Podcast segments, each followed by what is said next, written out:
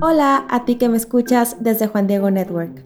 Soy Natalia Garza, nutrióloga, y este es el día 25 del reto Eres tu cuerpo, mejora tus hábitos.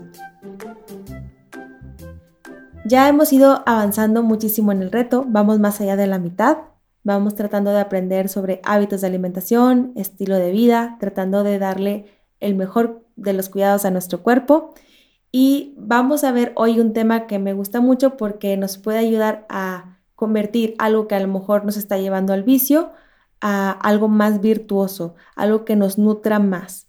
Entonces vamos a pedirle al Espíritu Santo que nos ayude a crecer en la templanza, que nos ayude a verlo con madurez y con sabiduría, que nos ayude a ver que no se trata de, de reprimirnos, sino de realmente ser muy virtuosos en cada una de nuestras decisiones, incluso en esas pequeñas decisiones de alimentos que comemos ahí por la tardecita o a media mañana, que nos ilumine, que tengamos esta relación tan estrecha con el Espíritu Santo que incluso en esos detalles podamos elegir mejor y saber cuáles son los momentos para poder comer alimentos que tienen nutrimentos o nutrientes críticos, como los que hemos mencionado de sodio, que tengan altos en sodio, perdón, que tengan también azúcares añadidos y grasas trans o grasas saturadas, que nos ayude a saber cuáles son los momentos en donde podemos consumirlos y que la mayoría de las veces de la semana pues optemos por cosas más saludables para que nos hagan bien y sobre todo también para que nos fortalezcan mucho la voluntad. Hay algunas personas que no buscan snacks y que con el solamente con desayunar, comer y cenar ya están bien. Pero hay algunas personas que buscamos snacks o colaciones entre comidas y también eso está bien.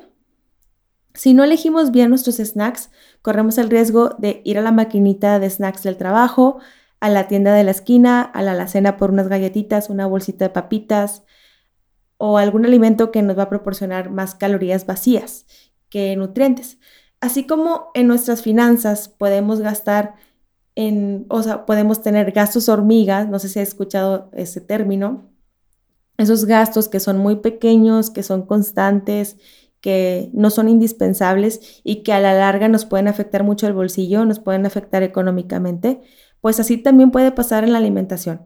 Podemos tener estos ingresos de calorías hormigas, por así decirlo, ¿no? Estas calorías vacías que tienen nutrimentos críticos y que a lo mejor los comemos en pequeñas porciones y no nos damos cuenta, a veces es de forma inconsciente, ni lo, ni lo contamos. Entonces debemos de tener cuidado porque es muy fácil que, como te explicaba, no seamos conscientes de estos pequeños bocadillos que hacemos entre comidas y quizás ahí podemos estarnos excediendo de azúcares añadidos, grasas trans, grasas saturadas, sodio y calorías. Comer snacks puede ser muy bueno porque nos puede ayudar a cubrir nuestros requerimientos de fibra, de vitaminas y de minerales y también a manejar más nuestro apetito y a prevenir atracones si los elegimos bien, porque también nos pueden ayudar a estabilizar más la glucosa en la sangre, entonces eso nos puede ayudar mucho al buen manejo del apetito. Aquí te quiero mencionar algunos ejemplos de snacks saludables, aunque como también mencionaba en el episodio de ayer, los tipos de alimentos y porciones recomendados pues varían en cada persona. Pero te quiero dar, te quiero dar algunas ideas. Por ejemplo, una de, estas ideas es fruta con almendras, nueces o cacahuates. Esta es una muy buena opción porque vas a obtener vitaminas, minerales y fibra. Además, la grasita que viene en las almendras, nueces o cacahuates amortigua el pico de la glucosa en la sangre que la fruta puede darte. Entonces, esto es muy bueno porque puede ayudar puede ayudarte a tener mejores niveles de glucosa en la sangre y también por ende a mantener un peso más saludable.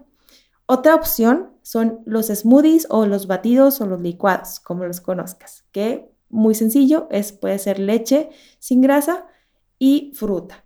Otra opción es yogur con fruta, puedes irte por un yogur que sea sin azúcar añadida, que sea sin grasa y una ración de fruta. Otra opción son palomitas, de preferencia caseras para que no, sean procesadas y con muy poquito aceite. Y pueden ser unas dos tazas de palomitas, que esto equivale más o menos a una ración de cereal.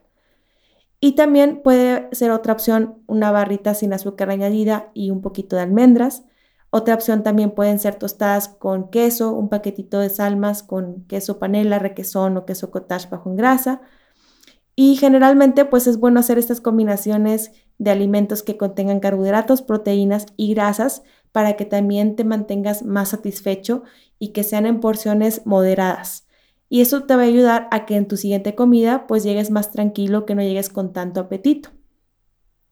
Entonces, para el reto, simplemente vamos a tratar de ser más conscientes al momento de comer snacks y procurar que la mayoría de los días de la semana sean snacks con mayor aporte de nutrientes saludables y con poco aporte de nutrientes críticos o de calorías vacías. Y nos vemos mañana para el siguiente reto. Que Dios te bendiga.